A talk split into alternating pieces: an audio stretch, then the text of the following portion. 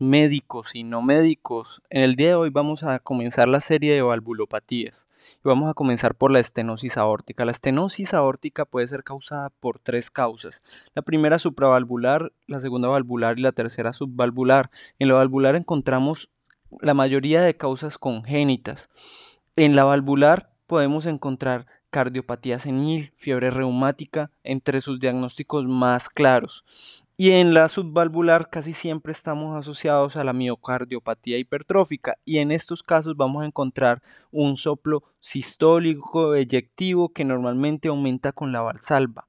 Y este es el punto importante para poder responder nuestros exámenes o para poder entender la fisiopatología del paciente con mayor calma. En el caso de la subvalvular también puede ser congénita, pero es el menor de los casos. La clínica siempre es una clínica de angina siempre vas a encontrar un paciente que presenta un dolor típico, un dolor anginoso, un dolor que no es parecido al del infarto porque no tiene la temporalidad del mismo, no demora tanto tiempo, pero también puede estar asociado a síncope. Siempre puede estar asociado a disnea de esfuerzo en ese paciente que presenta un desmayo, el cual no se ha identificado la etiología. Es importante que empecemos a pensar en esta patología. En cuanto a la clínica, el soplo que puede presentarse también puede ser mesosistólico, un soplo eyectivo que se escucha en el fonendoscopio y en ocasiones puede haber un clic de apertura que nos puede dar la idea de que estamos cursando en estos momentos con una estenosis aórtica. El pulso radial es parvus tardus. Este es un pulso de baja amplitud, lento reinicio. Es un pulso que cuando se identifica la primera vez no se vuelve a olvidar para que lo vamos practicando y vamos eh, diferenciando de otras patologías.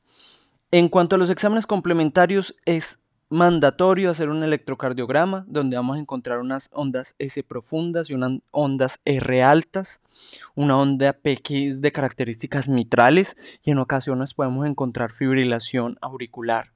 Importante, radiografía de tórax, vamos a ver ese crecimiento del ventrículo izquierdo causado por el reflujo de sangre.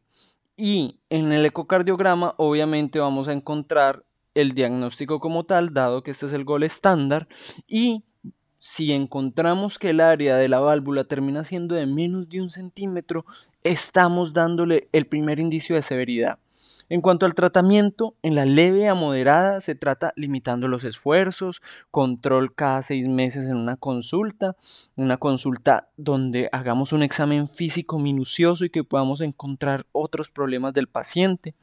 Y en cuanto a la moderada ya con signos de insuficiencia cardíaca, es importante iniciar cada uno de los medicamentos que nosotros ya conocemos para estas patologías, como los nitratos, los IECA, los antagonistas de canales de calcio y los diuréticos dependiendo de cada uno de los episodios o mejor dicho de cada uno de los pacientes.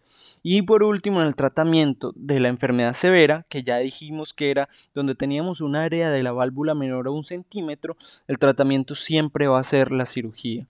Las recomendaciones para estos pacientes, como ya lo dijimos, son limitar los esfuerzos, una alimentación balanceada, baja en grasas y que permitamos de alguna manera una disminución en los líquidos sin tener que afectar al paciente, es decir, unos líquidos adecuadamente administrados y medidos y sabiendo siempre la eliminación del mismo. Entonces, para más datos visita la página doctorjaimeposada.com. Les agradezco la compañía y espero verlos en un próximo episodio.